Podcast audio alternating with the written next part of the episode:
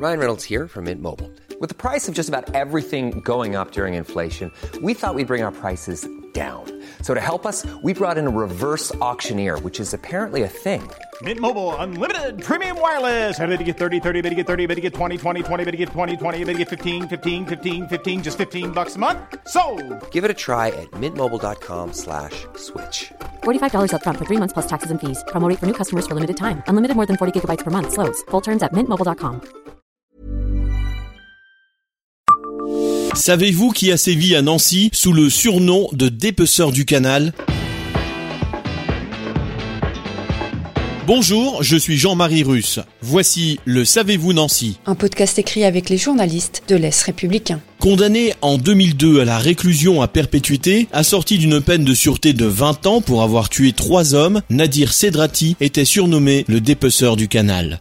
L'enquête débute en 1999 lorsqu'un pêcheur retrouve un pied de corps humain dans le canal de Nancy. Au départ, la police fluviale pense que ce morceau de corps humain est le fruit d'un accident et qu'il a été sectionné par une hélice de bateau.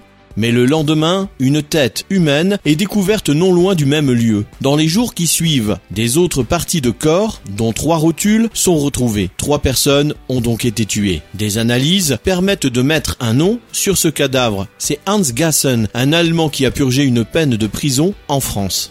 Les enquêteurs découvrent qu'un certain Philippe Grossior, appelé régulièrement Hans Gassen, lors de la perquisition menée au domicile de celui-ci, ils mettent la main sur des outils de boucher et des taches de sang. Derrière Philippe Grossior se cache en réalité Nadir Sedrati. Il utilisait ce pseudonyme et une société de transport nommée Europe Diffusion afin d'escroquer ses anciens codétenus, puis de les tuer.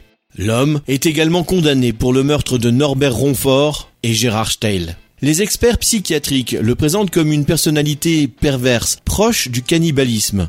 Durant sa détention, avant son procès, devant la cour d'assises, il tente de se faire passer pour fou en mangeant ses excréments et en buvant son urine.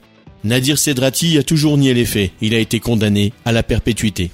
Abonnez-vous à ce podcast sur toutes les plateformes et écoutez Le Savez-vous sur Deezer, Spotify et sur notre site internet. Laissez-nous des étoiles et des commentaires. Planning for your next trip? Elevate your travel style with Quince. Quince has all the jet setting essentials you'll want for your next getaway, like European linen, premium luggage options, buttery soft Italian leather bags, and so much more. And is all priced at 50 to 80% less than similar brands. Plus, Quince only works with factories that use safe and ethical manufacturing practices. Pack your bags with high-quality essentials you'll be wearing for vacations to come with Quince. Go to quince.com/pack for free shipping and 365-day returns.